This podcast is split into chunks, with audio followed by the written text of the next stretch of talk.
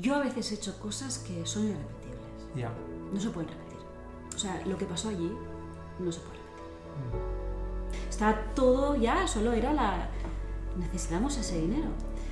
Y dijimos, no lo hacemos. Ya está, no pasa nada, no pasa nada, no pasa res. Mira cómo es la vida y aquí entro en ese concepto de magia que tanto me gusta. Sebas escribió ese mail diciéndole, ¿no? Pidiéndole disculpas y normalmente este señor tardaba horas en contestarnos. ¿No? Diferencia horaria en Nueva York, viajaba mucho. Ese día contestó al momento.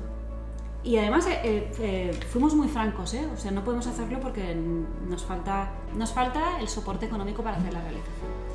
Nos contestó al momento y nos dijo, chicos, ¿de cuánto estamos hablando? Ya. Contesta mm, rápido Sebas, mira, oye, le decimos, sí. Le dijimos la cifra. Al cabo de tres días tenía ese dinero en mi cuenta. Ya. Jordi pensa aquí hoy con Elsa Iranzo. Lo digo bien el apellido. Lo Iranzo. dices perfecto. ¿De dónde es Iranzo? Navarro, Navarro. Muchas gracias, Elsa, por estar aquí. a ti. Eh, última- o sea, me he dado cuenta que siempre pregunto por... Toda la gente tiene apellidos muy interesantes. Eh, y Iranzo es muy interesante. O sea, no coges a Rodríguez, Martínez, Pérez. Ahora que lo dices, sí, Gutiérrez también. Supongo que me llama la atención cuando es diferente, tienes razón, es la atención selectiva. Em, muchísimas gracias por venir eh, y acceder a tener una conversación así como las hago yo, eh, natural, y, y porque me gusta mucho lo que haces, ya te lo dije, y hace tiempo que te sigo. Y además tocas un tema que me gusta mucho, que es el diseño en el sentido más transversal y holístico y completo, aunque antes que empezásemos me decías, bueno, yo no soy una experta en esto, en lo otro, pero como te decía, yo creo que, que, que, que porque te comparas quizá con, con, muchos especialistas, pero para mí es una, una persona de referencia y, y, en una cosa que hablas mucho, eh, que es el, food design, ¿no? Y que también me gustaría hablar uh, de esto y de comida y, y, y, de ahí me da la sensación, uh, por como hemos comentado y hablado, pues que nos iremos porque te pareces mucho a, a, mí en el sentido de la curiosidad y las ganas de saber un poco de todo y conectar estas cosas, ¿no? Total. ¿Voy desalineado o no? ¿Vamos no, bien? No, ¿Vamos vas, bien? Vas bien. Y así que bueno, que también que te agradezco que pues tu interés en mi persona y en mi trabajo y para mí también es un placer. Genial. Y además ya te lo dije, me apetecía mucho esta entrevista porque normalmente entrevistan a la Elsa como muy profesional y que siempre me lo preparo todo yeah. y hoy es como yo voy a hablar, Yeah. es una conversación Yeah. que pues se- al Exacto. final se entrecruza y ¿no? lo laboral, lo profesional con mi, con mi persona y me apetecía mucho, la verdad. Así que gracias. Fantástico. De hecho, esto, el caso que me hizo más gracia fue, bueno, gracia, el, el caso de Margaltés, ¿no? Porque Margaltés es periodista y, y cuando nos sentamos y habíamos hablado y tal, pero nos sentamos y me dice, bueno, pero yo soy de preparármelo mucho todo, ¿no? Y entonces tengo que, a- a- alineémonos un poco y, y yo era como, no, no, eh, vamos al rec y hablamos, que seguro que... Yo creo que es esta otra cosa, mi, mi reto es que yo creo que le pido a gente que venga que, que no hace falta preparación. Obviamente te puedes preparar una charla o tal, pero yo creo que cuando has hecho cosas interesantes es muy fácil hablar durante una hora de cosas interesantes. Yo creo el reto es... eh, bueno, el reto es que una hora no es suficiente. Ese es mi reto, realmente. Pero bueno, vamos al, al tema. Eh, Podemos empezar, de hecho, por, por, por, por, lo que te descubrí, digamos, que es el food design, que es un concepto que, que quizá incluso descubrí a través de ti y luego otra gente que conozco estaba uh, como muy interesada en el tema. Eh, y luego de ahí yo creo que nos podemos ir al design, al food y a la Venga, vida. A lo que Um, quieras. Yo creo que hay mucha gente que no sabe qué es food design y no, no, no quizá no lo han escuchado nunca. ¿Qué, es esto? Bueno, a ver, para mí food design existe pues desde que existimos la humanidad y desde el momento que hemos necesitado alimentarnos de algo y hemos tenido que diseñar ciertas herramientas o sistemas para comer comida. Eh, estamos en un momento histórico muy interesante porque realmente no hay una definición definida de lo que es el food design. Estamos en un momento que mucha gente a nivel internacional que estamos empezando a hacer cosas o a darle luz, eh, pues empezar a definir qué es el food design. De una manera muy sencilla, para mí food design sería cualquier cosa diseñada eh, para el acto de comer. Y acto de comer implica muchísimas cosas, que es desde que el alimento se cultiva, pasando por toda la cadena alimentaria, ¿no? Cultivo, transporte, eh, conservación, eh, los espacios donde se consume, donde se vende, donde se produce, la manera como lo comunicas, hasta el acto de comer, con quién comes, cómo comes, o sea, hay tantas cosas que no se traduce tampoco en un objeto, se traduce en sistemas, en experiencias, en rituales, en utensilios, en, eh, en una app es inacabable. Es la, la, cesta para, para, reflexionar sobre la comida al final, ¿no? Porque cuando has dicho el acto de comer he pensado como muy el acto de comer y en realidad es, eh, y en realidad lo que yo he visto es de, ti y, del tema es, es una reflexión también sobre la comida en general, ¿no? Sí, sí. Es que a veces no nos damos cuenta, pero el, el, todo el sistema agroalimentario es lo que hace las ciudades, lo, o sea, que, que poca broma al acto de comer o a lo que comemos o a las decisiones alimentarias a nivel político, medioambiental, de salud, cultural, ancestral, o sea, hay muchísimas cosas. Sí, de hecho la, gente yo creo que a veces le cuesta un poco a veces reflexionar sobre cosas tan obvias que vemos cada día, ¿no? Es decir, la comida, bueno, vale, pues dame para comer, ¿no? Y yo creo que quizá en el momento actual nos estamos dando cuenta de la importancia de esto tan básico, ¿no? De, quizá con todo el tema también de de que si eh, nuevas dietas, y cuando digo dietas me refiero a nuevos conocimientos sobre la nutrición y cómo quizá no es tan bueno algunas cosas, la pirámide de la tal, y, de pronto nos tenemos que ver hablando de algo así que, que yo creo que justamente nos damos cuenta que algo que nos pensábamos que conocíamos tanto, ¿no? Porque vamos al supermercado, la imagen está sobre todo americana, ¿no? De mil millones de opciones y resulta que, que no sabemos casi nada, ¿no? De esto que hacemos cada día. Total. Y hay una parte, por eso el, food design, por lo tanto, toca, eh, o sea, no hay tanto un tema de solo de design, pero también de concienciación, de alimentación, de nutrición, también está ahí en Sí, sí, claro. Es que, bueno, aquí entraríamos también lo que es diseño o no diseño. Ya. Eh, bueno, primero aclarar que food design evidentemente no es el plato bonito, eso también dejarlo claro, ¿no? Mucha gente a veces me pregunta, ¿pero qué Se confunde fácil. ¿Eres una estilista de comida? Eh, no, porque primeramente no vengo del mundo de la cocina, pero dos, me interesa pues que todo lo que estás diseñado tiene una forma, una función, tiene una emoción y ostras, ¿qué hacemos todos los días con suerte tres, cuatro, cinco veces? Es comer. Eh, pues evidentemente eh, todos los diseños, lo que has dicho tú, todo lo que hay en un supermercado, que a mí me horroriza entrar en el supermercado, ¿eh? y entro, y además cada vez que viajo a los sitios donde voy es los mercados y los supermercados. Me parece una manera muy... ¿no? El dime que, cómo te dirá quién eres, pues las ciudades igual. Dime qué sistema hay en el supermercado que también te dice mucho de una sociedad. Y ostras, yo me horrorizo porque es que, al igual que el diseño de cualquier disciplina, ¿eh? hay malos diseños. Y en gastronomía, hoy en día, o en el mundo de la industria alimentaria, no hay buenos diseños, hay malos diseños. o cosas que no es diseño, ¿no? Forma, función, o sea, y además que si queremos ir todos a una alimentación sostenible, ética, eh, bella, eso serían como tres cosas que me han salido así, eh, como los requisitos para hacer un buen diseño en la alimentación. Y si te miras y vas a un supermercado, eso no existe. Bueno, exacto. Tal como hablabas, me venía al caso de Estados Unidos cuando estuve ahí, que de esto, la diferencia entre entrar en un Costco y un Whole Foods o un Trader Joe's, ¿no? que es como mm. uno parece un almacén, literal, ¿no? y el otro es intenta parecerse, aunque aún es un supermercado claramente, pero hay zonas que parecen una especie de mercadillo, digamos, orgánico y tal, y las manzanas a dos euros o tres euros. Eh, individual, me refiero a la manzana, eh, lo, lo, demuestra, ¿no? Pero el problema quizá de, de, esto que comentas es que la gente, lo que decía antes, nos cuesta mucho eh, ir al supermercado y ser críticos con esa realidad, porque porque, porque es fácil que te confunda la caja, ¿no? con esto, con, Oxana hablamos mucho sobre cómo comer y qué comemos, y es un tema con, que nos gusta. Y es tan fácil esto, ir al supermercado y comprar el producto porque es atractivo y, y en realidad está como vacío. Literalmente estás comprando algo que es muy, vacío, es decir, que, que te llena pero no te aporta, ¿no? Sí, sí. Bueno, es que a ver, nos engañan. Eh, En la industria agroalimentaria se invierte una cantidad de dinero brutal en todo lo que sería la, neurogastronomía o la gastrofísica, ¿no? No es, lo, no es lo mismo una patata de un color muy concreto que otro, no es lo mismo un sonido agudo que más grave, o sea, está todo muy estudiado, ya no solo el packaging, ¿no? El uso de los colores que te pueda llamar más la atención o no, es el producto en sí que está estudiadísimo para que lo compremos y lo, y lo consumamos.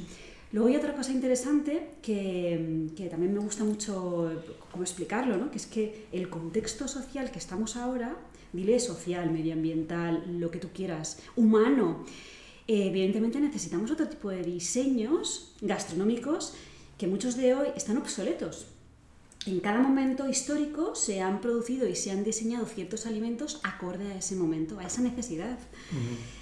Yo ahora, por ejemplo, cuando nuestras necesidades son otras, ¿no? quizás más medioambientales o, más de salud, que también tenemos un problema con la salud o que la alimentación llegue, llegue a todos.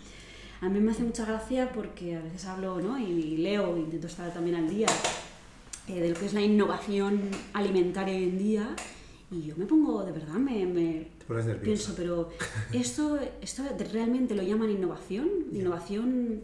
Y verdad, no, ¿Qué, ¿Qué? Dime ejemplos. ¿Qué, pues ¿Qué, te parece más crítico? Me gusta mucho el tema de la innovación. Por ejemplo, yo creo que fue hace dos años eh, que fui a una de estas ferias, que el concepto feria ya me parece como muy peligroso. Muy carca, ya, ya, esa alfombra roja. bueno, las ferias piden una revolución también en esto.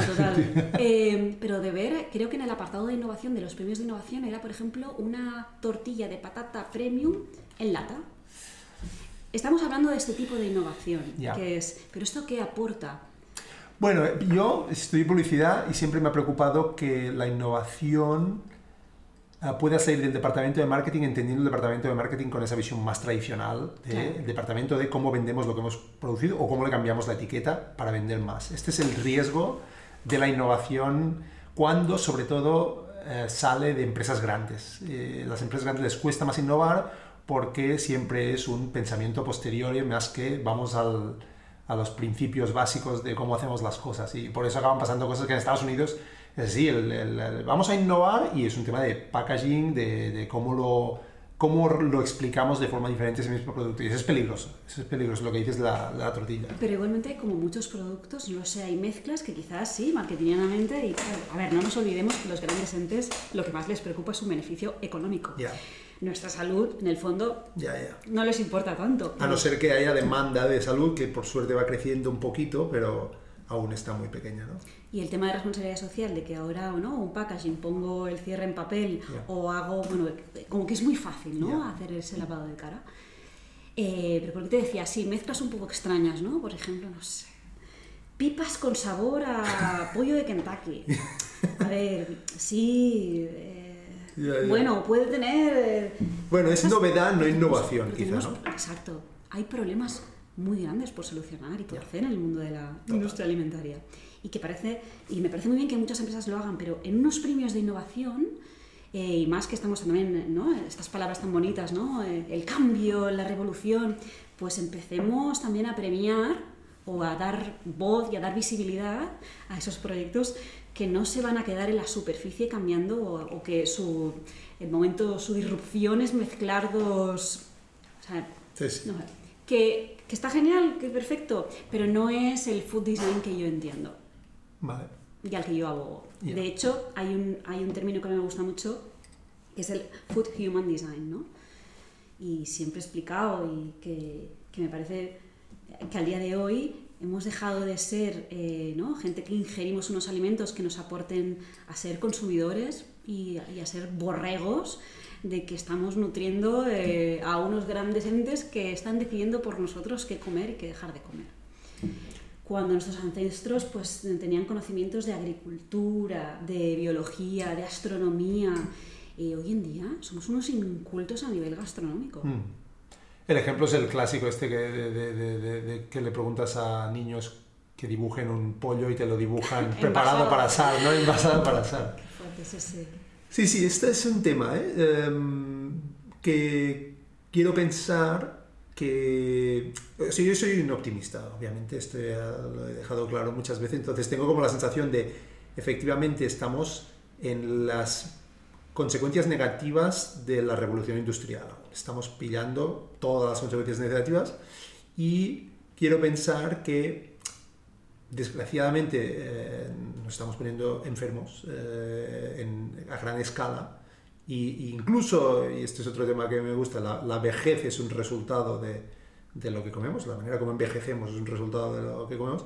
Y quiero pensar que hay como inicios de una tendencia, ¿no? Cada vez es más opciones eco-orgánicas y cosas así, que no sé también cómo lo ves esto, pero veo cosas interesantes. De hecho, voy a traer una persona que tiene una empresa Biocop, no sé si te suena Biocop, pues eh, va a venir el director general, que lo he conocido otro vez un amigo, y, y, me gustaría hablar de él con esto. Si tienes alguna pregunta, eh, será súper bienvenida.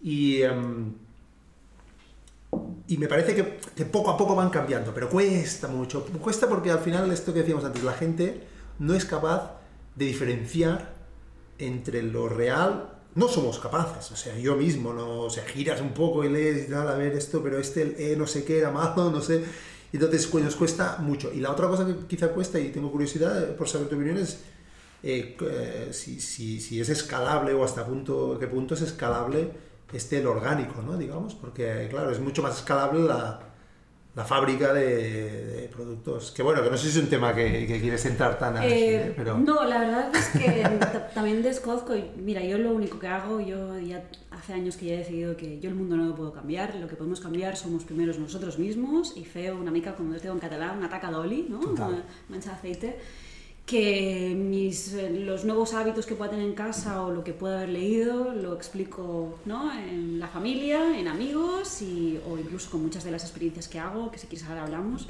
que hay esa parte reflexiva pues para llegar de otra manera, eh, ¿no? de una manera un poco más artística, pero a temas muy complejos y yo solo que esta gente a la que se lo he comentado luego en sus respectivas casas con sus parejas, sus hijos, lo comenten y, ostras, ¿sabías que hoy me ha dicho, yo ya estoy más que satisfecha? Totalmente de acuerdo con esta misión. A mí me parece que tenemos que empezar por nosotros mismos y, y, si, y, si, y si, influyes positivamente en tu círculo inmediato ya es una victoria. Uh, pero contemos entonces esta, este, este que has mencionado, que, mm. que, que, supongo que te referías a la cocina de la Bauhaus.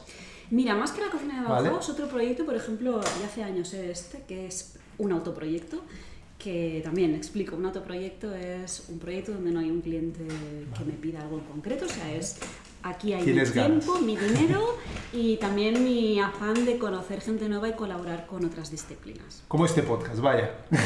Igual, exacto. Que también te digo que los mejores resultados, pero de todos, ¿eh? De, por ejemplo, en Debajo Kitchen es, Kitchen es un autoproyecto. Para mí es uno de los mejores proyectos de mi vida. Mira, esto te venía así. Hace años hicimos un proyecto con Marina Senabre, que en esos era la diseñadora gráfica que me estaba haciendo la web. Hicimos una trilogía de eventos que se llamaba La Imperfecta Belleza. Hoy, quizás hoy es un tema mediático, el despilfarro alimentario, pero estos eventos los hicimos hace yo creo que ya 7, 8 años y quizás no era un tema tan... Eh, ¿no? que, que hablabas, no estaba encima de la mesa. Pues recuerdo un día que las dos por la noche vimos a Évole que hablaba sobre el despilfarro alimentario por criterios estéticos. Y hablaban sobre todo de las naranjas. Hmm. Hablan de la cantidad de naranjas que se tiraban en Valencia porque no eran bonitas, pues estaban chafadas, o sea, toneladas y toneladas. Y cuando los vimos, fue, ostras, qué fuerte, qué fuerte. Bueno, pues diseñamos estas tres, eh, estos tres eventos que nuestra finalidad era, vale, esta información normalmente nos la cuentan nos la cuentan desde la culpa. No reciclamos, qué malos somos. Eh, o a veces es que no te apetece leerlo, ¿no? Hostia, el planeta va fatal, oye, no, no quiero saberlo. Porque siempre son como números y te hacen sentir realmente mal. Lo que pensamos con Marina es, ostras, ¿cómo podemos explicar esta problemática no desde la culpa? Vamos a dar la vuelta y vamos a hacerlo desde la belleza y vamos a usar ese lenguaje universal que es el artístico para explicar cosas muy crudas. Es solo un giro, pero es como, está explicándolo de esta manera, vamos a llegar primeramente a nuestra comunidad creativa, que seguramente les va a seducir ir a una exposición de fotos eh, o ver una performance o escuchar una poesía, que te voy a explicar lo mismo, pero de esa manera mucho más útil y a mi parecer mucho más bella. Y esos fueron los tres eventos, y solo te explico uno. ¿Cómo lo hicimos? Pues uno de ellos eh, trabajamos con Imperfect, que es una organización en Barcelona que trabaja pues precisamente también muy interesante, ¿no?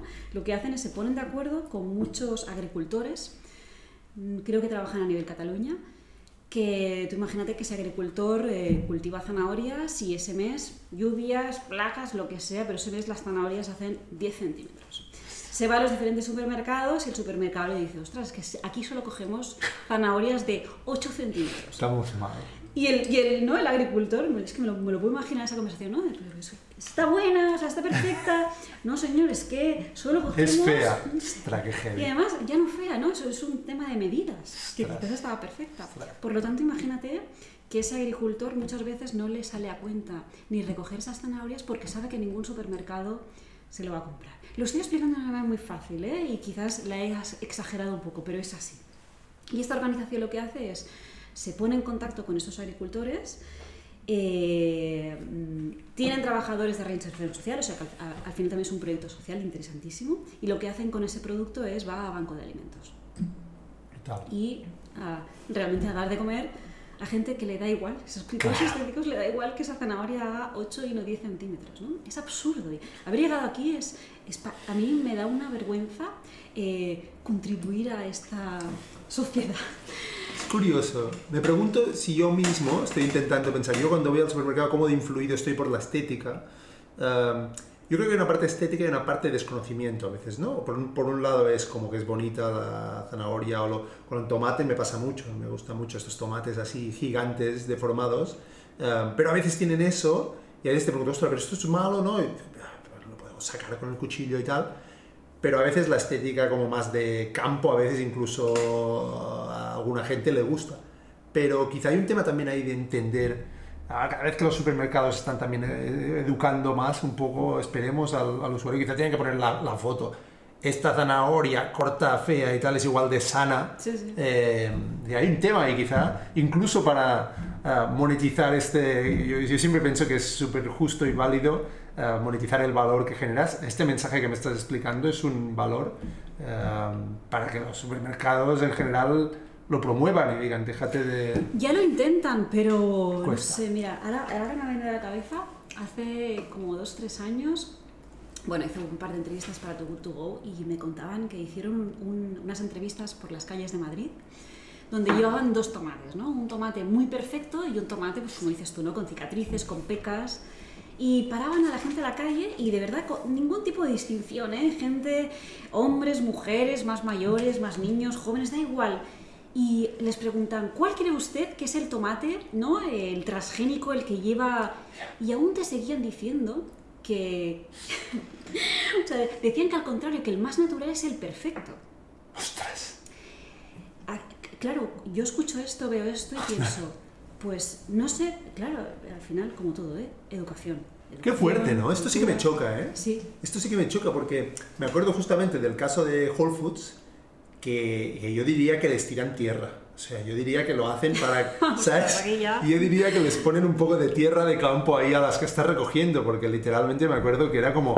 No te extraño. Eh, era como el contrario. Quizá luego era perfecta, no me acuerdo, no, no, no me lo miré tan así en ese momento. Que quizá luego la, el, el, tomate era perfecto, pero le tiraban un poco de tierra. ¿eh? no sé si así no los quiero acusar, pero tenía como, como una sensación de... Sí, de, sí. hostia, estoy en medio del huerto cogiéndome yo el tomate casi, Sí, ¿sabes? Pero luego era perfecto, quizá. Ostras, qué bestia esto. Um, hay un... Uh, el otro día vi una TED Talk, una TEDx que, que, hablaba de cómo los datos no nos influyen, ¿no? Cómo te puedo dar todos los datos del mundo y no necesariamente te voy a convencer. Porque lo que te convence es de dónde vienes tú, o sea, qué, me, qué esquema mental tienes sobre esa información, sobre esa verdad, sobre ese tema, ¿no? Y, es súper potente porque estamos hablando mucho de los datos y de cómo, comenté, o sea, de cómo son importantes para la verdad, y obviamente son importantes, pero no, eh, no, se aguantan solos.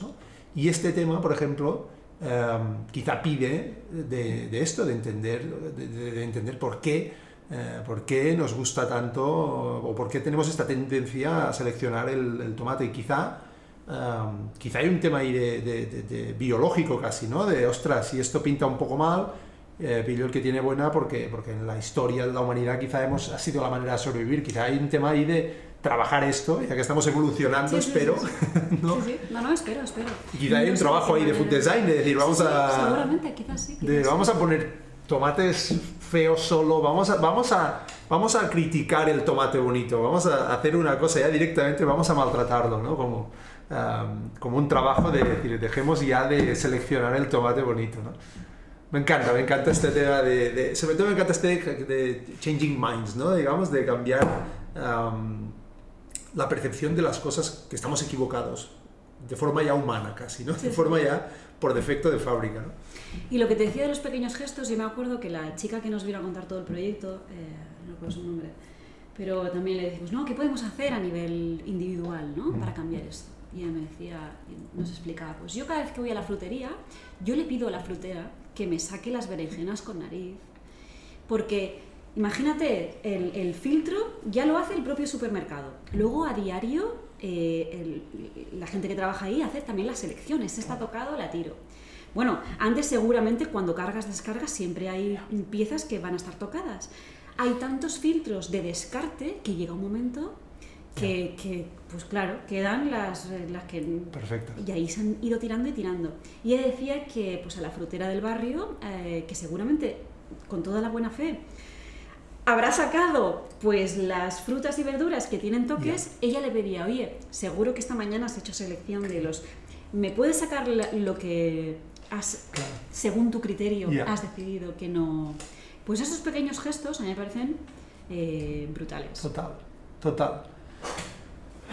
Y en la imperfecta belleza lo que hicimos es, en, el segundo evento, por ejemplo, ¿eh? Eh, pues queríamos explicar esta problemática y lo que hicimos es se unió al proyecto una fotógrafa, hicimos una sesión de fotos de imperfecciones de frutas y verduras, o sea, imperfecciones hablo de pues, cicatrices, narices, pecas, eh, mm, manchas, con una, con una sesión de fotos de, nuestros, de las imperfecciones de nuestros propios cuerpos.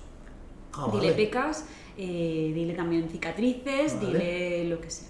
Y lo que hicimos fue diálogos entre pieles. Oh, que eran las dos, eh, cómo dialogaban ¿no? estas imperfecciones entre las dos pieles. Luego te podías comer, o sea, la evidencia era ver ¿no? el material fotográfico, ¿no? cómo dialogaban, pero luego tenías, hay una parte táctil que podías tocar imperfecciones de pieles y luego te podías, diseñamos como unas tapas eh, ¿Pero imperfecciones de pieles de persona? Digo, había ahí una.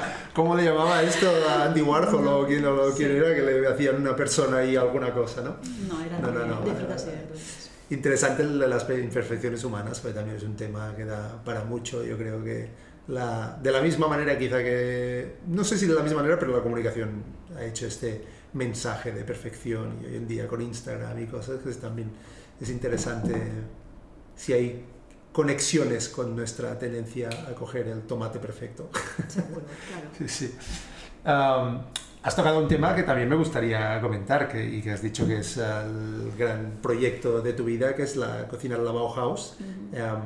antes lo comentábamos, yo creo que aún hay mucha gente que no sabe qué es la Bauhaus y se piensan que es una tienda de herramientas, pero es eh, mucho más importante para la vida de las personas de lo que ellos y ellas se piensan, ¿no? Em, hablemos un momentito, un rato, el rato que quieras, vaya, de la, de la Bauhaus y en específico de la cocina. ¿Te parece? Venga, pues Bauhaus es Que seguro que has hablado mil veces, ¿no? De sí, bueno, no te creas que soy una experta en la escuela de la Bauhaus. No lo soy, ¿eh? Bueno, yo creo que no lo es mucha gente en realidad, ¿no? Porque es un tema tan que ha tocado tanto y se desparce por la sociedad de tal manera y luego que se fueron a Estados Unidos muchos y tal. O sea que, pero bueno, solo para, para situarnos un poco. Una escuela, la escuela de Weimar, eh, que salió también pues, en un contexto histórico-social en Alemania muy concreto y yo creo que forma parte de la historia de cualquier diseñador cualquier arquitecto, director de cine, porque fue referencia en su sistema de enseñar artes, oficios eh, y diseño. Hmm.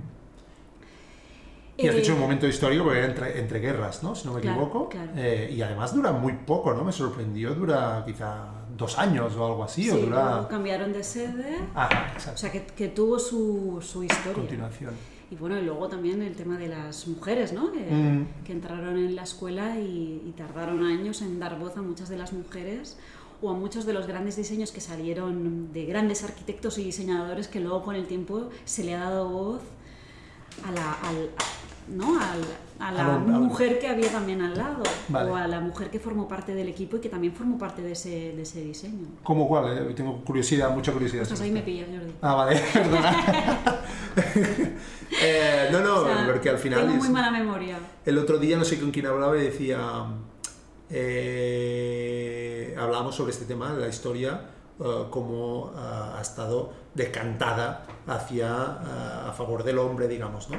Me decía, Mm, pero hay muchos casos que simplemente no se saben. Y digo, es verdad. pero hay muchos casos que simplemente hay muchas mujeres que ni se les dio la oportunidad Sí, sí. a intentarlo, a tener esa, o la sociedad directamente ya no les permitía, ¿no?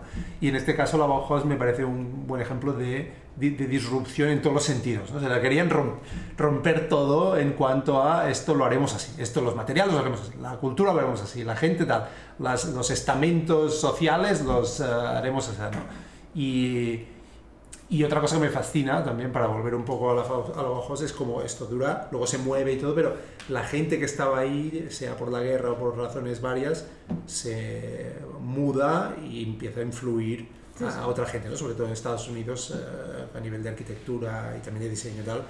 Pues Chicago, por ejemplo, a nivel de Total. arquitectura es como... eh, ¿Qué sería Chicago sin la Bauhaus? Sí, es como... pff, no, no, no, no sé qué, qué, qué forma tendría, ¿no? Entonces esto me parece, bueno, eh, flipante en ese sentido. Pero para volver un poco a la cocina, yo me, encantó, o sea, cuando veo que, y, me mandaste el documental, eh, que tú dices, vamos a la cocina de. No me, había planteado ninguna vez, ¿no? De decir, o sea, de todas las clases, los pasillos, lo que siempre se habla de esta escuela, eh, y tú dices, no, vamos a hablar de la, comi- de la reflexión sobre la comida y, y bueno, y, y- haces este proyecto. No quiero, es que lo que empezaría a hablar yo, pero cuenta un Bueno, poco ver, cuál era la intención y, y Vale. cómo se formó y la forma que tomó, ¿no? Pues mira, In the Bauhaus Kitchen empezó primero con, la, con las ganas de colaborar con alguien más y de hacer un autoproyecto. Y conocí a un chico que se llamaba Sebastián Alberdi, que acabó siendo mi socio de proyecto. Sebastián es diseñador industrial. Y nada, pues coincidimos un día y dijimos, pues podríamos hacer algo juntos.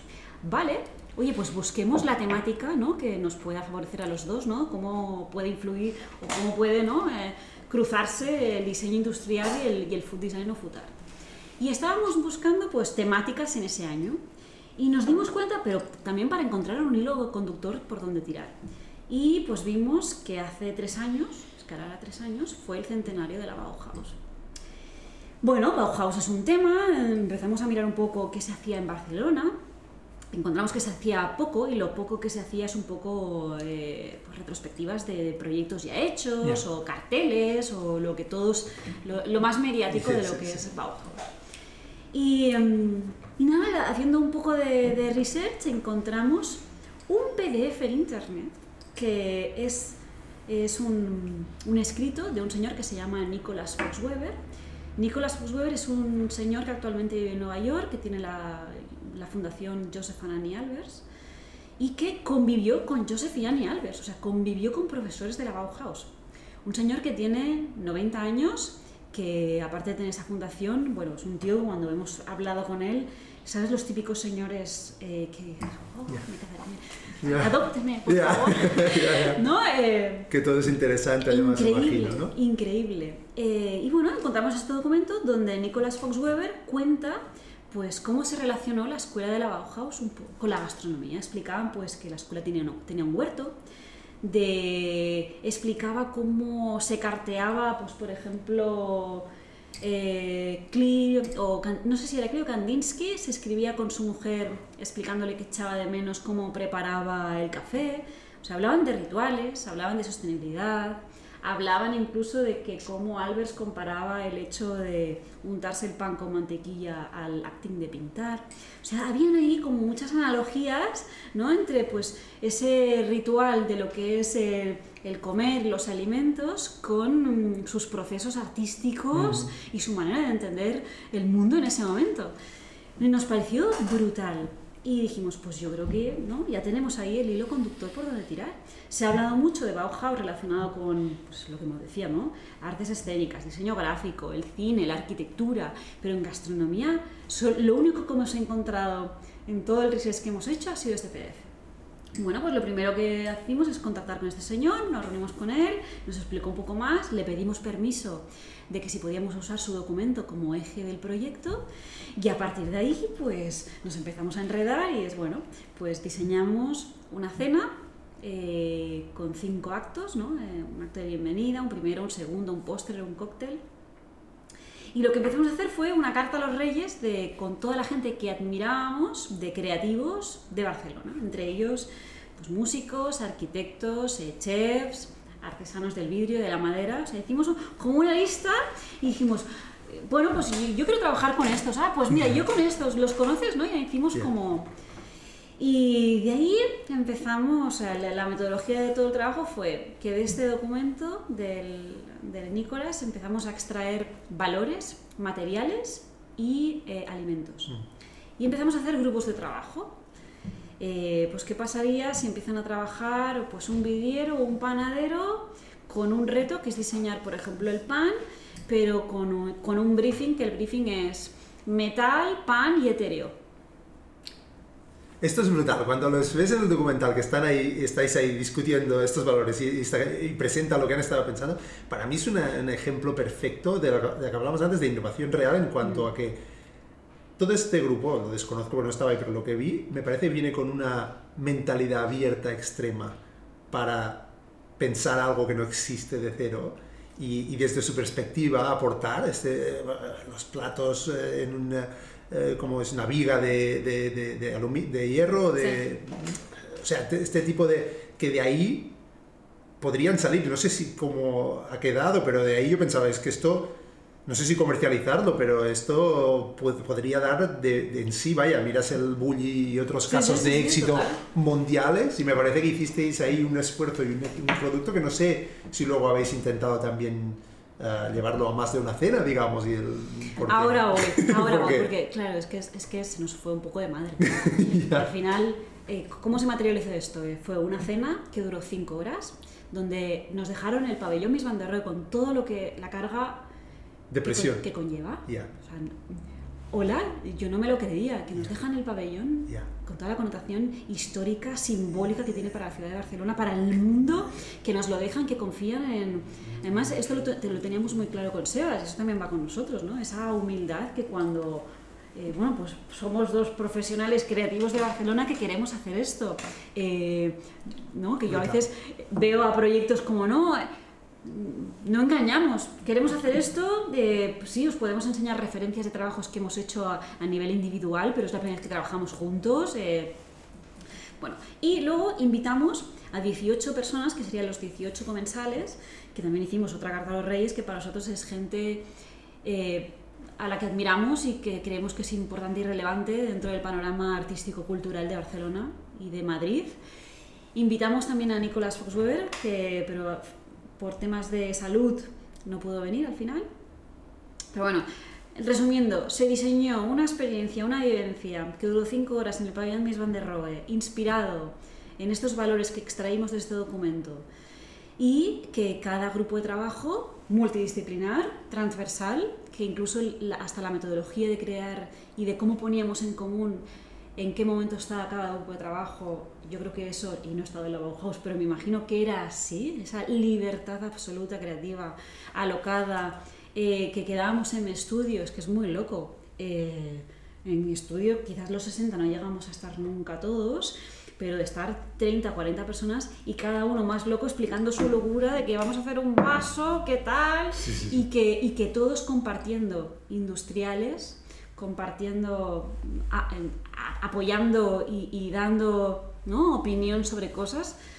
O sea, a mí me gustó muchísimo que no hubo egos, o hubo una muy buena gestión de egos, eh, hubo compañerismo y hubo una ilusión que también muchas veces me lo preguntan, ¿no? Como, bueno, es que esa manera de liderar, si puedo usar la palabra liderar, ¿eh? que no me gusta mucho, pero al final es confiar, es que yo confío en que quiero que entres en tu proyecto, evidentemente no te voy a dar unas pautas, pero igual que todas, pero luego libertad absoluta, lo que, lo que tú diseñes, aportes, me parecerá fantástico, por eso, por eso quiero que participes tú. O sea, hubo una libertad ahí brutal y luego hubo una comunión mm. que, ostras, que 60 personas te digan que sí a colaborar en un proyecto donde, bueno, había una retribución económica muy bajita, casi simbólica, y que el objetivo era hacer algo potente juntos, me parece hoy en día un, un, retrato. Total.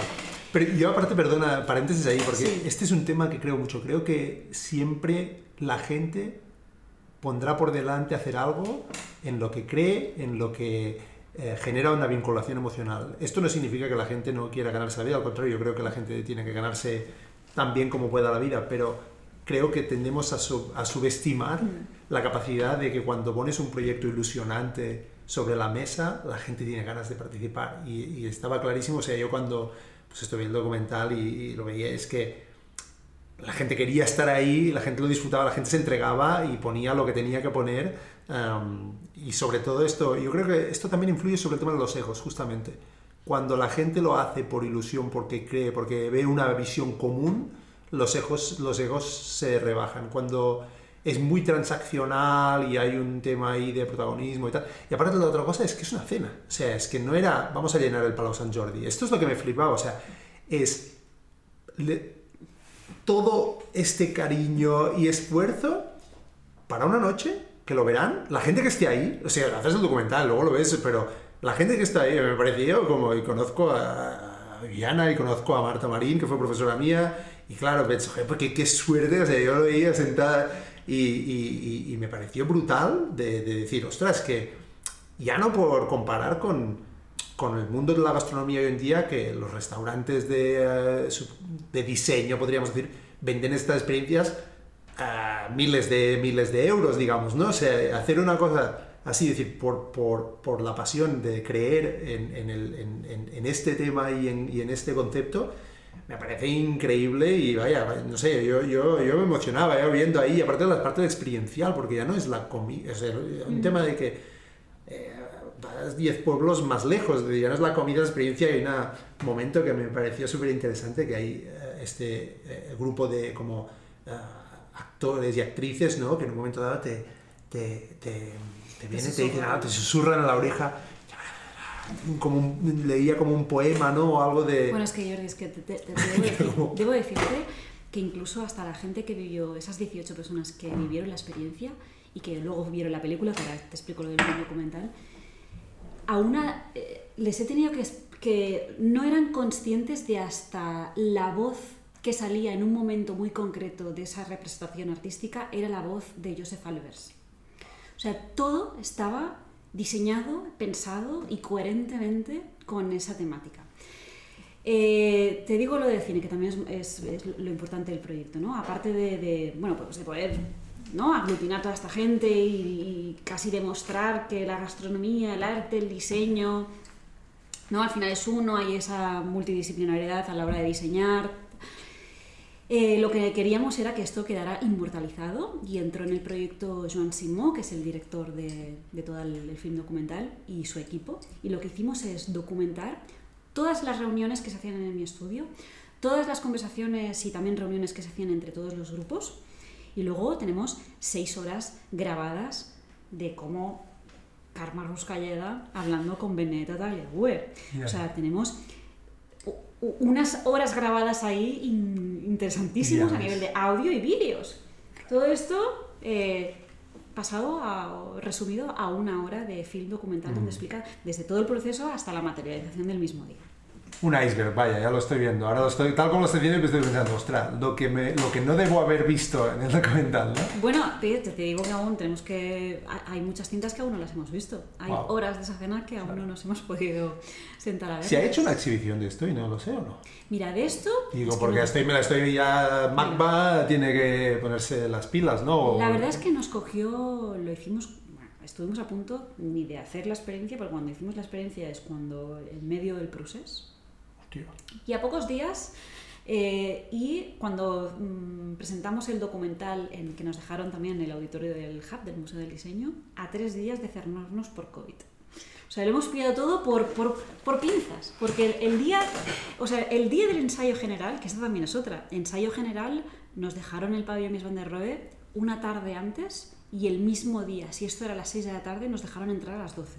O sea que toda la representación, porque ahí el acting era como muy importante, fue ensayado solo por la mañana. No, no, eh, muy heavy.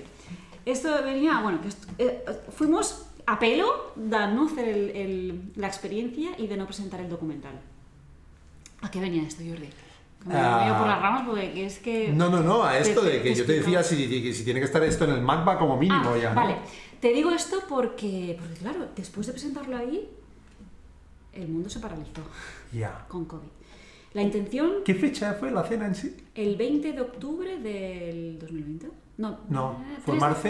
Fue- marzo nos cierran. Vale, marzo presentamos el docu y esto fue en octubre. Octubre anterior. Exacto. ¿eh? Os estabais ahí Sí, sí. Em, y nada, que nos vamos al MACBA. Ah, sí, vale, vale. Que claro, el sueño eh, o la idea que teníamos yo y Sebas con este proyecto era, era viajar. Uno, era ir al nuevo museo de Dessau Ajá. a presentar o a realizar la experiencia ahí. Queríamos viajar, ¿por qué no?, a la Fundación Joseph Anani Albers a Nueva York, a, yo qué sé, a hacerla. O sea, teníamos ese material, uno Claro. audiovisual, para chutarlo y luego, que entre Sebas y yo, que ya lo hemos hecho, es, es explicar desde cero las entrañas del proyecto. O sea, teníamos un producto que queríamos viajar con este producto, ir a universidades. O sea, teníamos ahí un caramelo. Pero vino el COVID. Nos presentamos a festivales de cine, todos de cine, especialidad, gastronomía, arte. eh, pillamos muy mal momento.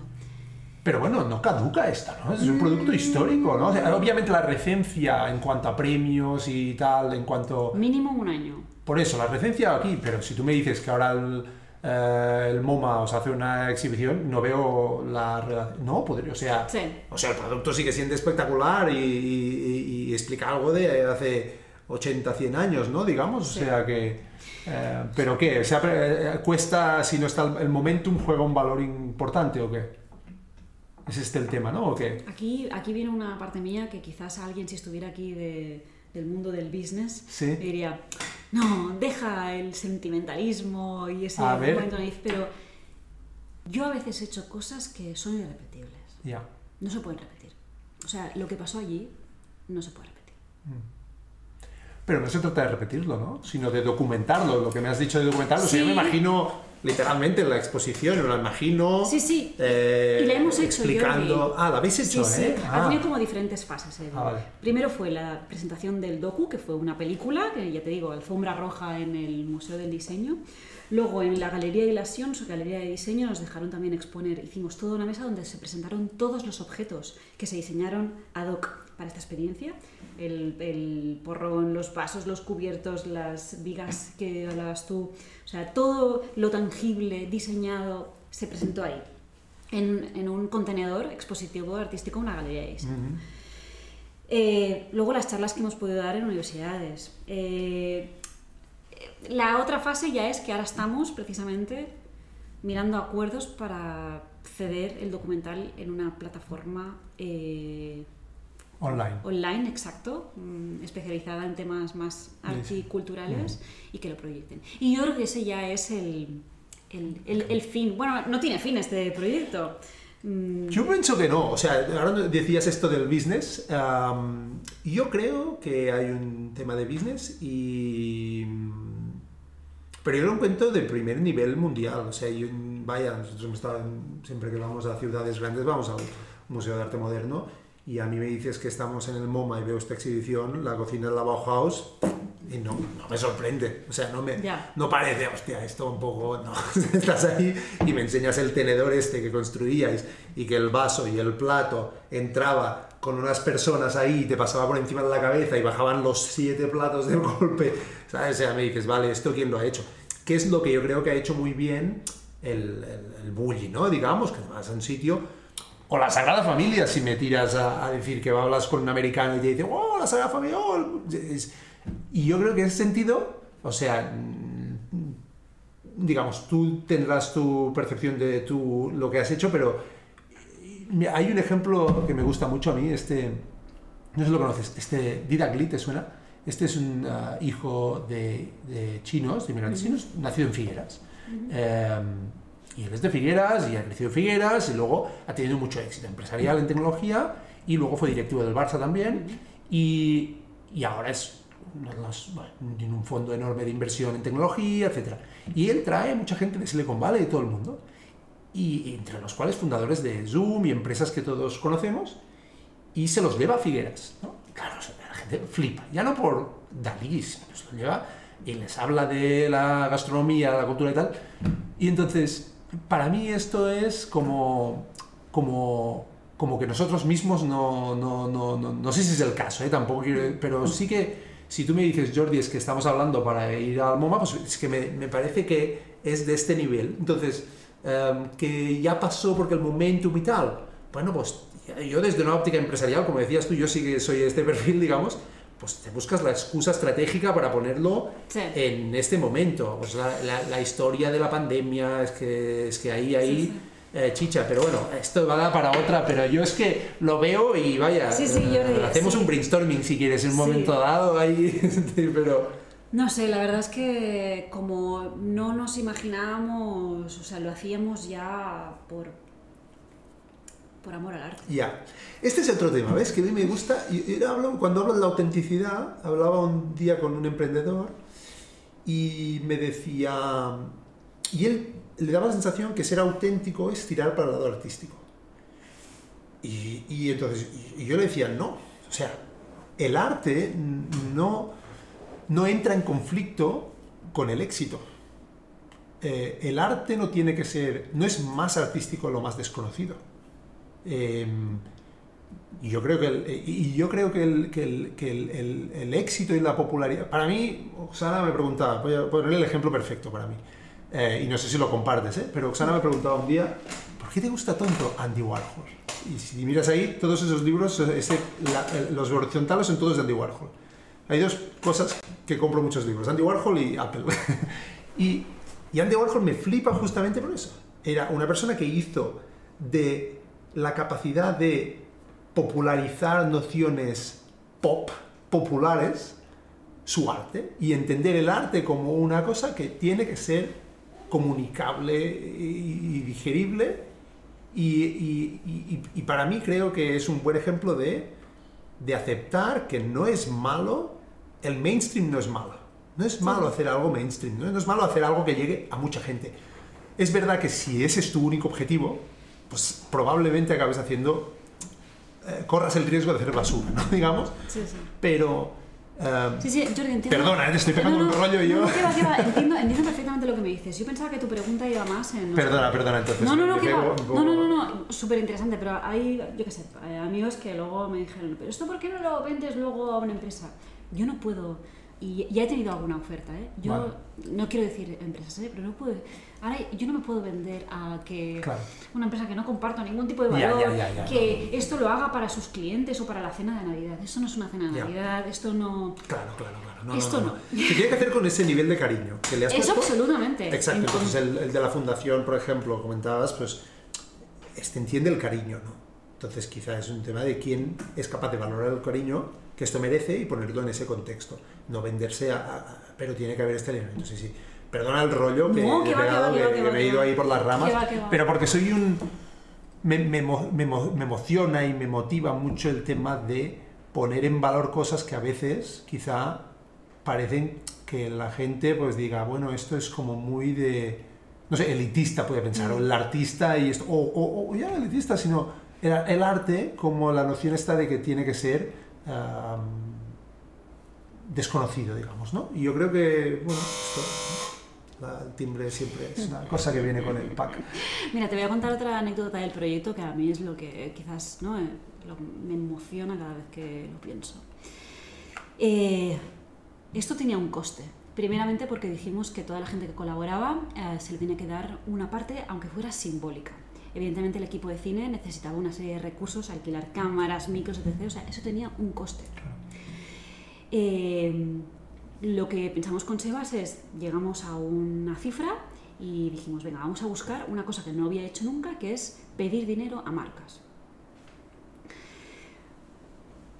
Creé esos, esos documentos tan feos, horribles, ¿no? De tengo tantos seguidores, ¿no? Las que te piden. Eh, Tuvimos varios novios de gente que está dispuesta siempre con, ¿no? Pues puedes venir a la cena. Y también estas cosas como, bueno, que te vendes el alma un poco, de edad, ¿no? Un poco. De verdad, que, que parte más desagradable.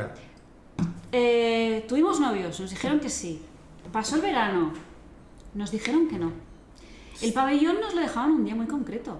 No podíamos decir, ah, pues no nos va bien, tres días más tarde. No, teníamos ese día reservado. No teníamos dinero.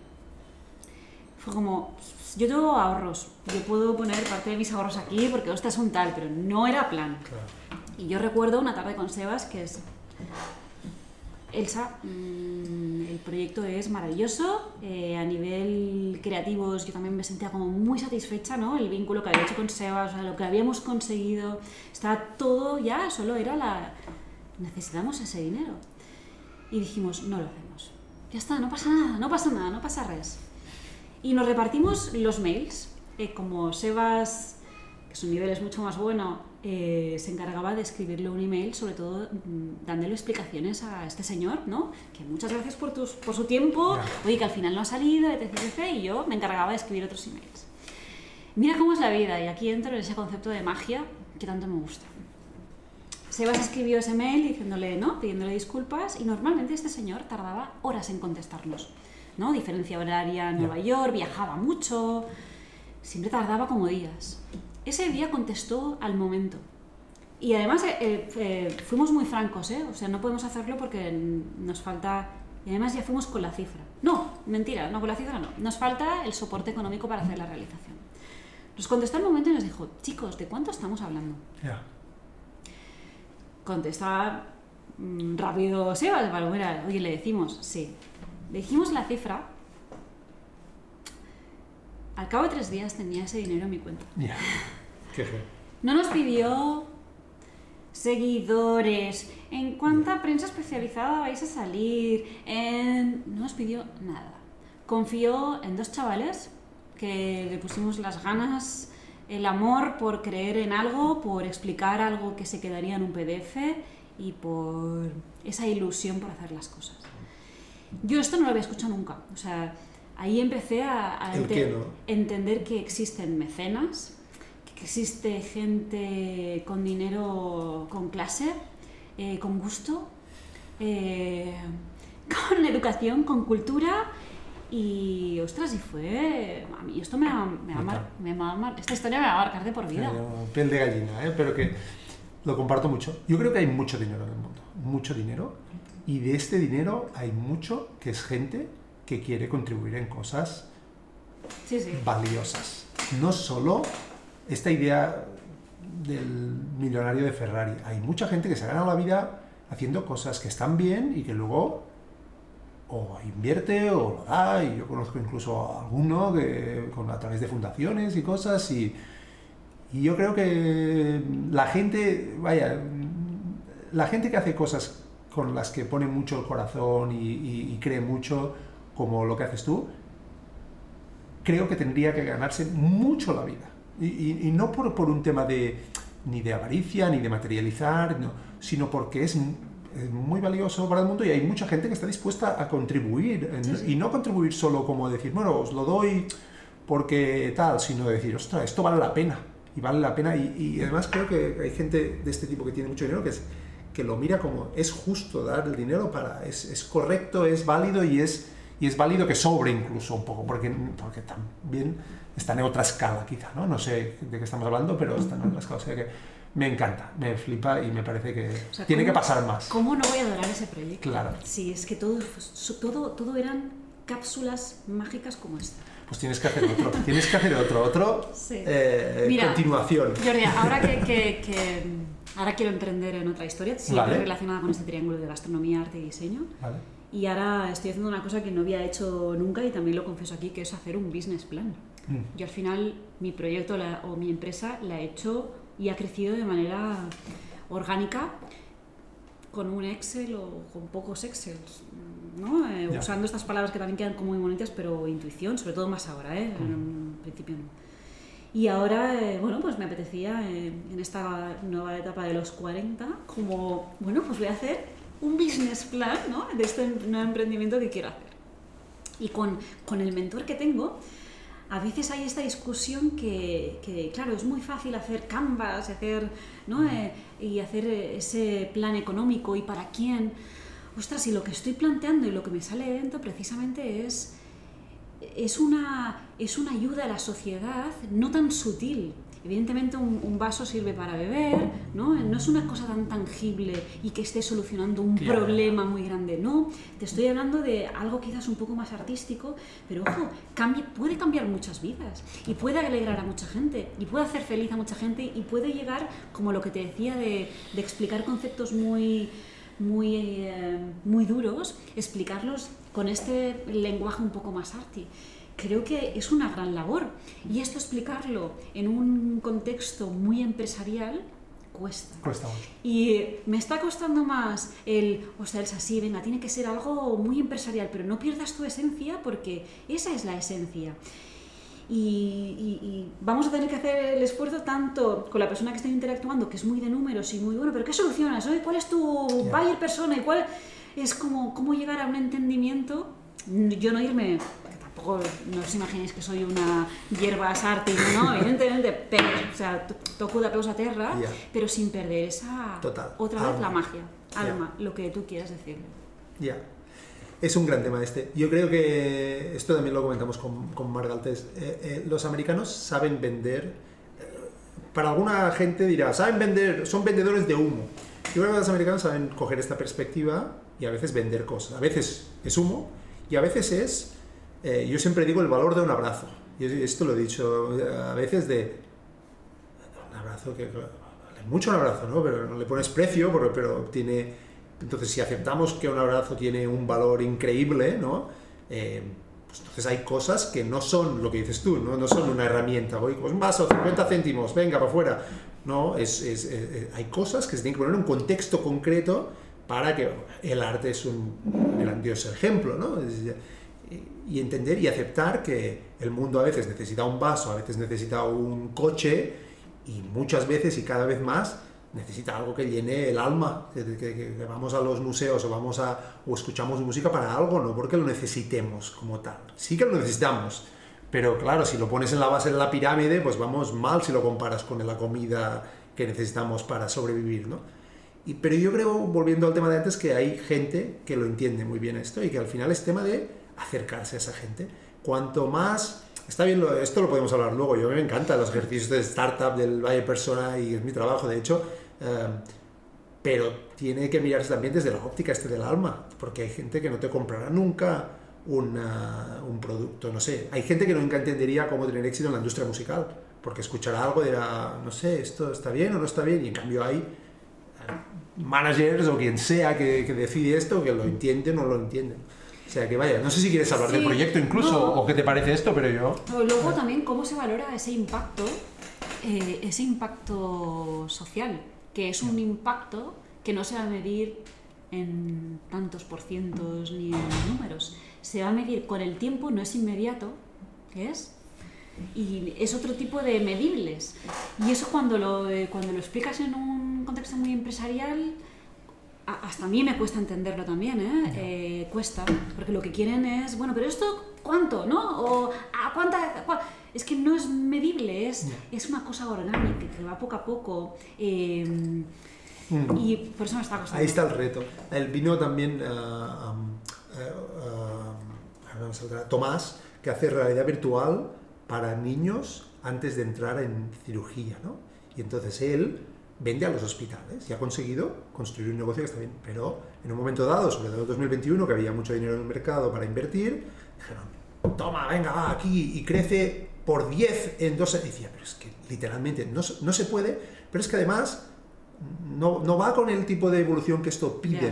Por suerte no cogió inversión, entonces que, tenemos que aceptar. Si tú has inventado la fórmula de inventar, no sé, vasos flotantes, que esto es la leche, que lo necesitamos todos no sé qué, pues por 10, multiplícalo. Pero si tú lo que intentas es una cosa que pide su tiempo y tal, entonces ahí el problema está, imagino, pues la relación con el dinero que necesitas para hacer. Entonces, o encuentras quien lo entienda, o aceptas que yo como este podcast, por ejemplo, este podcast sí que me gustaría que sea económicamente viable, pero también sé que no lo puedo ni forzar, ni que vaya a coger ahora a alguien que diga, ah, ponemos aquí 20.000 euros y mañana estamos aquí compitiendo. Sí, pero me refiero que tienes que aceptar qué tipo de, em, de trade-off, ¿no? Qué tipo de, de, cosa te compensa. Pero bueno, me, me parece súper interesante. Tampoco quiero, bueno, no sé si quieres contar algo, pero si no lo hablamos luego. Me parece interesante este tema, este como Oxana también está eh, emprendiendo en proceso de emprender, o sea que quizá también hay analogías ahí con hacer algo con, con alma. De hecho, cuando hablábamos un poco sobre, sobre el podcast, Eh, y yo creo que debe tener esto un poco relación ¿no? con emprender. Eh, me comentabas un poco sobre el miedo a, hacer cosas que dejen huella, ¿no? que yo creo que lo que hablábamos con la cocina de la Bauhaus, has puesto el alma ¿no? y, el tiempo dirá dónde va llegando y ahora te estás planteando otra cosa. es que dejar huella en este mundo parece como una cosa como muy egocéntrica y no quiero que nadie piense mal, pero ostras, yo desde, desde muy jovencita yo quiero dejar huella en este mundo. No tiene nada de malo, yo creo. Y además, también como persona, y esto me, me, me, ha pasado mucho y me lo he tenido que repensar mucho en el tema de la docencia, que esto también si quieres abrimos otro melón. Pero yo, por ejemplo, mis profesores de universidad, como personas y profesionales, a mí me dejaron huella.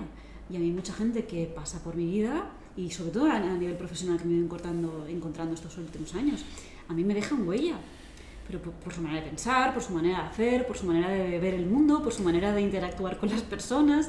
Em, y ya por esta parte también profesional, ¿no? Que intento que cuando explico pues, qué es el food design, todo el food human design, todo lo que hago, todas las vivencias que intento que, que luego te vayas a casa con una reflexión, al final es eso, ¿no? Eh, quiero dejar, no desde una manera personal, es que pues lo que hago y lo que te explico, quiero, quiero que eso te lo lleves y que forme parte también de ti.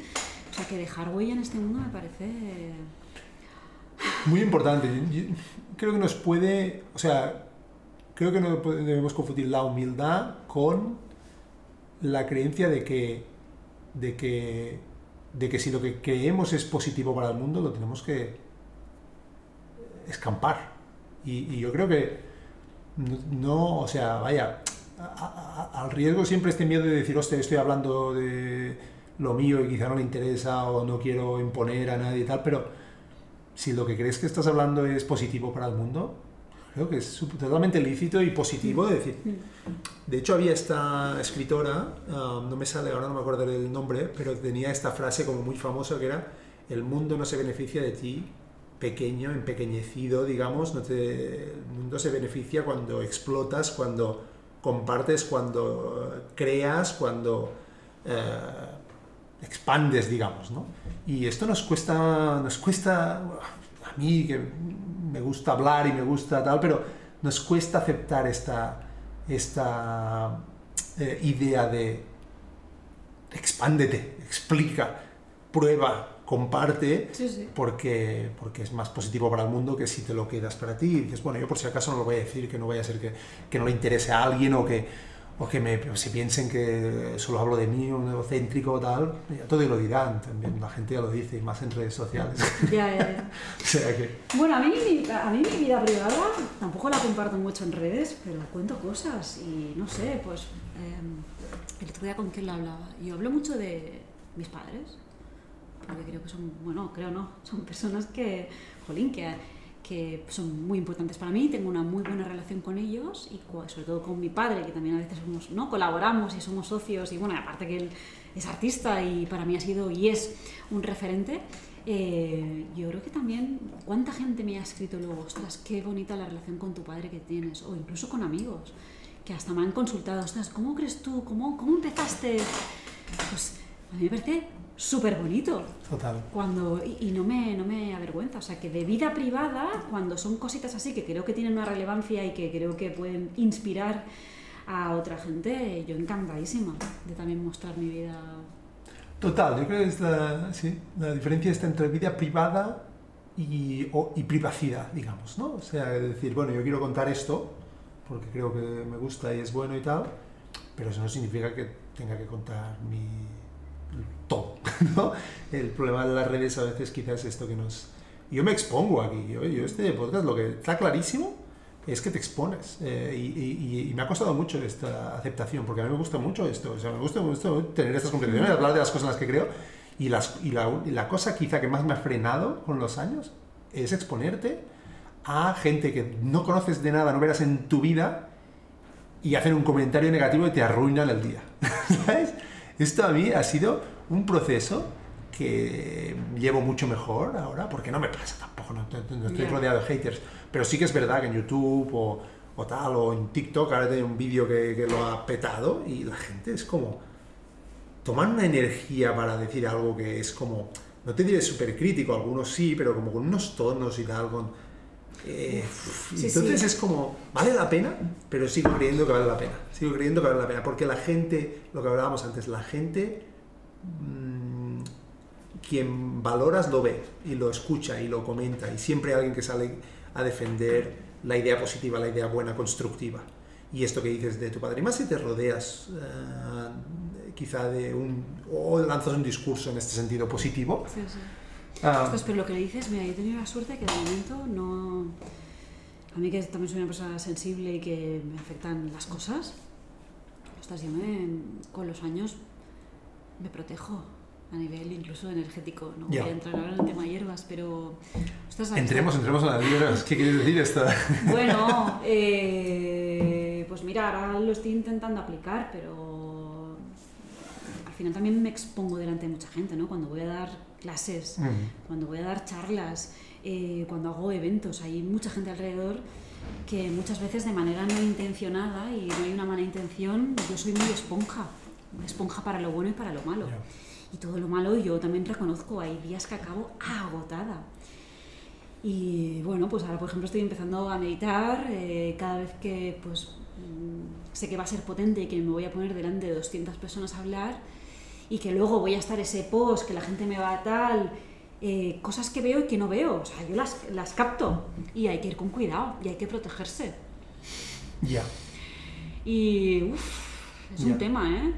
Y, y ya te digo, lo estoy empezando a aplicar ahora, con 40, pero yo he llegado a noches que, Tranquila. que casi no, no he podido casi ni levantarme. Pero sí que he tenido la suerte de que, por ejemplo, como dices tú, ¿no? de colgar una fotografía o de, o de, de dar tu opinión en según qué temas, pocas, pocas, pocos haters he tenido. Y los pocos que he tenido ha sido como Ya. muy mal gestionado, que ahora espero que lo gestionen mucho mejor, pero... Ya. Y recuerdo una, es que fue muy tonto, ¿eh? Fa, molts, fa hace años colgué la, la portada de un libro del Kim Monzó, que al final es un plato con la cabeza de un cerdo cortado. Es la portada de un libro. Kim Monzó. Ya. Que es como, bueno, es que ni, me, ni pensé que esa portada podría ofren- ofre- ofender a Ofender a alguien. Y sí, Sí. Y dije, y lo típico, ¿no? Y además bastante inexperta en temas de redes. "Oh, lo, lo, Lo lo quito, borro, ¿no? Lo borro, lo borro. Es como, no, no lo borres, Ya, pues eso es una portada de un libro. Ya, ya. Es Esto es, ¿eh? esto, es, ah, esto es la autenticidad para mí, la encontrar este punto donde sabes que lo que haces es quien eres, incluso si te equivocas, vale la pena eh, continuar aceptando que te has equivocado y diciéndolo, Sí. equivocado, pero no eh, necesariamente esconderlo o borrarlo porque lo que, lo que hace es que la, la sociedad aún se vuelva más cómoda con esta idea de tirar puñales desde ahí en Twitter o en lo que sea, de- de- desde detrás de un sitio donde saben que, mira, em, a, mí, a mí no tanto haters, pero lo que me ha pasado es que como soy muy así, me he dado cuenta que, es que, que no soy consciente de cómo gente que no me conoce me ve. Entonces yo he tirado un mensaje alguna vez privado a alguien que me parecía que hacía, yo qué sé, algo interesante y tal. Y me acuerdo un caso que dijo, ostras, hago esto, tú haces esto, este, ¿por qué no grabamos? Y la persona, pues no sé, quizás tenía sus problemas, ¿no? Me empezó a decir que quería robar de lo que él sabía y no sé qué. Y se lo conté a Oxana y no sé si flipó mucho, no sé, Oxana no conoce mucho, ¿no? Claro, pero, pero que me quedé rayado por dos días y yo, pero perdona, ¿no? Me ¿Sabes? Como. Y que me quedé muy rayado durante dos días y aún la acuerdo y tendría que olvidar porque es una, una anécdota absolutamente tonta, pero no, no podemos. Y, y esto es tan importante que lo gestionemos y que lo aceptemos porque si no, al final las ideas buenas y la gente que tiene más ganas de...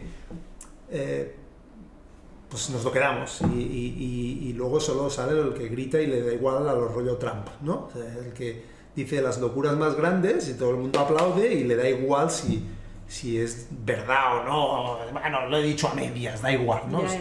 Ostras. Entonces yo creo que tenemos que coger más y decir, venga, y, y tirar eh, pasando de los haters aunque, aunque estén ahí y ya está. Y hacernos la piel gruesa con la gente que, que, que Sí, va sí, con sí. el puñal. Porque es que si no... eh, pero bueno, esto de la exposición es un tema y veremos si... Eh, veremos por dónde lleva. Pero bueno, eh, llevamos ya una hora y cuarto, que es un buen eh, switch spot y, y- vaya, como, como sabía, nos quedaríamos con ganas. No sé si has tocado el tema, eh, no quiero dejarme temas que luego me arrepiento, que es lo que me pasa, ¿sabes? De esto digo, ostras, no has tocado, pero, ah, pero me has dejado encuriosido. ¿De qué habla? ¿Encuriosido? ¿Es correcto? ¿Encuriosido? Sí. Sí. Eh, ¿Has hablado de hier- hierbas? Bueno, digo hierbas. ¿De porque- fumar o qué no, estamos hablando? No, no, no, no, para nada, no. No, para mí una persona como hierbas es, bueno, pues alguien que, pues, que medita, que, Ah. que tiene sus, sus, sus artilugios, sus Mm. cositas, pues para hacer sus pequeños rituales. Vale, vale, vale. Y puede ser en alimentación, puede ser en llevar un cristal en el bolso o Ya. hacer una meditación antes de una reunión o tirarse una carta del tarot antes de entrar ya, ya, en una cita. Pues estas cositas, eh, pues con lo mismo que he dicho al principio, que sé de todo y no soy experta en nada, pues en todo lo relacionado con ese concepto de hierbas, Ajá. eh, ¿Espiritual sería? espiritual. ¿eh? me gustan muchas terapias, de lo que tú quieras, Vale. pero tampoco me obsesiono ni, ni llevo a, a extremos ninguna. Es, es un tema, o sea, este tema me gustaría tocarlo porque yo me considero una persona que em, bueno, fue educado en un colegio de monjas y tal, y Pues igual, ¿a qué cole fuiste? eh, Bedruna en Sabadell. Ah, Y, pero ya en una edad concreta, pues di, "Hostia, esto no va conmigo, no, no entiendo nada y tal. Em, no he sido una persona nunca que ha ido como buscando mucho esta espiritualidad, pero sí que em, sí que he llegado como una conclusión a día de hoy, de momento, de, de- de- que algo que no sabemos y que, y que hay una energía y que hay algo, pero no le he encontrado el forma. Y tengo una conversación eh, a menudo, porque yo creo que con mi mujer, eh, con Oksana, eh, os entenderíais, porque ella, digamos, me complementa mucho a, esta, a este proceso de descubrimiento más espiritual de, encontrar un formato quizá o una filosofía concreta, ah, pero que me cuesta mucho. Me cuesta mucho ah, casarme con, una, con un Bueno, discurso concreto. Eso no es lo que me cuesta. No te tienes que casar con nada, simplemente Ya. para mí son herramientas de autoconocimiento. Ya. Pero me, gusta, me cuesta mucho creerlas. Este es el problema. Estoy siempre buscando una explicación, no sé si racional, pero al menos lógica, y me cuesta, es lo que me cuesta. Es la conversación que tenemos porque, porque quiero en realidad, porque quiero, porque, porque creo en el potencial beneficio de, de mirar el mundo desde diferentes perspectivas y de, am, y de los beneficios que tiene entenderlo a veces de estas perspectivas, ¿no? en el caso de la astrología concreta, concretamente. ¿no? Pero me cuesta, me cuesta. Es que muchas veces no hay que creérsela. Yo, por ejemplo, astrología, tampoco soy ninguna erudita, ¿eh? Pero, por ejemplo, hay días que pues me pongo a, no sé, Pablo Flores, a quien, a quien sea, que hace un poco la predicción, por ejemplo, pues de esta quincena. Yo escucho y, y hay cosas que me, que me resuenan mucho, que es, pues ahora, por ejemplo, es, hay la energía disponible para crear tal. No estoy supeditada a ese mensaje, pero yo, yo voy ligando cabos y, y- y no sé, es como, como un camino que se te abre y que si lo quieres seguir, perfecto, y si no lo quieres seguir, mm, pues también está bien. O hay momentos de que, ostras, eh, pues me siento muy cansada y justo empiezo como a relacionar, de, bueno, hoy me levanto a tal, bueno, ayer no dormí, y, y- y luego me viene como esa nueva puertecita, hostia, que también han dicho que estos días hay tal, tal, tal. Y ya está, no es que me lo crean, Ya. simplemente es como una explicación más que, que se me da. Esto con astrología y con lo- todo lo demás igual. Es, Mm. bueno, es información. Sí, de hecho me parece que mencionaste Human Design, ¿puede ser? Sí. Porque también una amiga de Ox- de Oksana y, y ella están también muy eh, con el tema y de hecho a mí me hizo como una lectura que la verdad es que me, aunque me cueste, la escuchas y dije, ah, y, y aún siendo como muy escéptico en los Oksana, porque soy de, al haber estudiado publicidad, pues como que le veo un trasfondo psicológico, le veo la lógica psicológica y entonces se salen como unas defensas muy rápido de, no, Ya. no, esto, mm, ¿sabes? Soy yo quien se lo quiere creer y tal, pero, pero la verdad es que algunos ya no, o sea, cuando hablamos de astrología o en el caso de Human Design, pues como pues como sitios donde están como muy, que te tiras como mucho rato leyendo para, para encontrar piezas y que, y que, me, ha sorprendido positivamente el, el, Wow, pues sí, yo te diría que también el, el diseño humano eh, pues fue también bastante revelador porque al final te hacen un escáner de quién eres y por qué actúas así, es que es autoconocimiento puro. Exacto.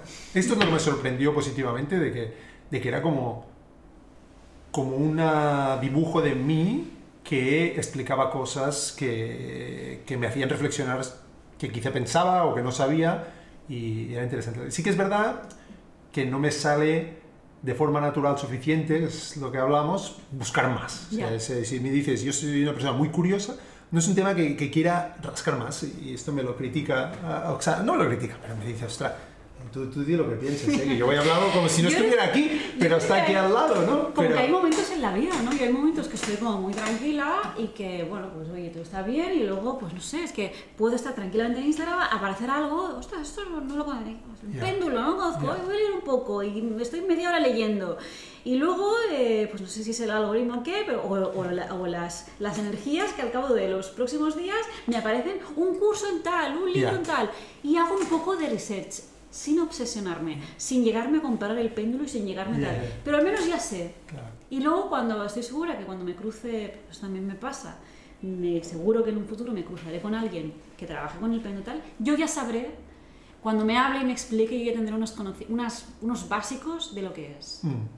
Y luego, ligándolo con el tema profesional, eh, y con la autenticidad, es que ya, es que todo, todo está ligado. A mí me ha servido mucho entenderme o desde qué lugar acepto ciertos proyectos. ¿Qué Elsa está aceptando este proyecto? ¿La Elsa ahora que necesita el reconocimiento? ¿La Elsa que necesita eh, ¿no? la racional, eh, el día de mañana? ¿La Elsa niña que ahora es que quiere disfrutar, quiere pasárselo bien? Eh, a mí me ha servido mucho, pues eso, para, para, hacerme preguntas y sobre todo desde qué lugar estoy haciendo o tomando las decisiones ya estoy hablando de empresa, ¿eh? ¿No? Que a veces parece que no, bueno, no, es que esto lo llevo a mi vida profesional. Claro. Sí, sí.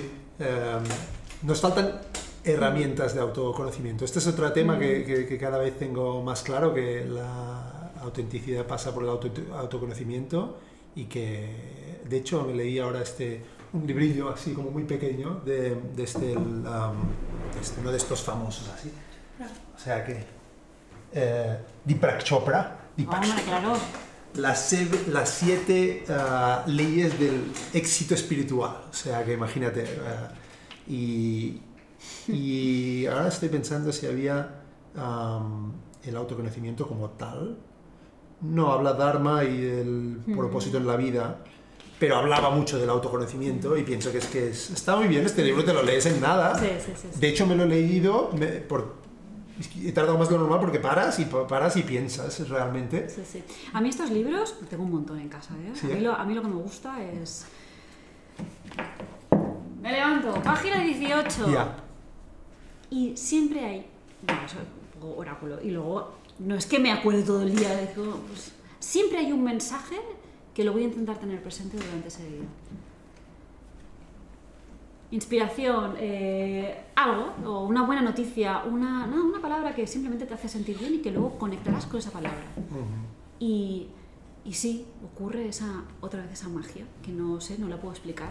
Y ya te digo, eh, te lo estoy explicando como muy raw porque muchas veces no, no, no se ponen de palabras estas cosas. ¿eh?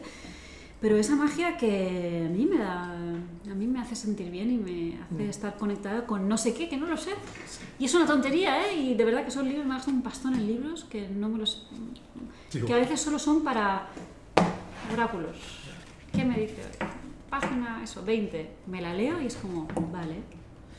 Que al final puede ser hasta un ejercicio creativo. ¿No? Total. Sí, sí.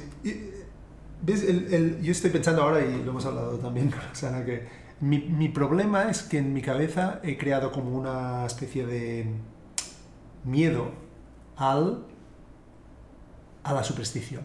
¿no? O sea, en mi cabeza, por algún momento educativo, como que fue como, vale, o sea, la religión ha ido mal. Cuando nos hemos puesto, cuando hemos empezado a creer eh, mucho en cosas que no podemos tocar, nos ha ido mal. ¿no? Entonces, esto creo que es bueno, creo que la superstición en extremo, eh, o la superstición como tal es mala, pero me, es lo que, yo creo que es lo que hace que me resista. Entonces, cuando lo consigo, cuando consigo despegarme de, esta, de este miedo, en realidad tiene un impacto positivo sobre mi vida, eh, como, como este libro o como algún otro, muy positivo, porque al final somos eh, seres espirituales, ¿no? Esto es lo que me cuesta y lo que estoy en proceso, veremos, eh, quizá este podcast servirá solo como recordatorio de este proceso, ¿no? Pues bien, a mí me parece, yo creo que también es algo como...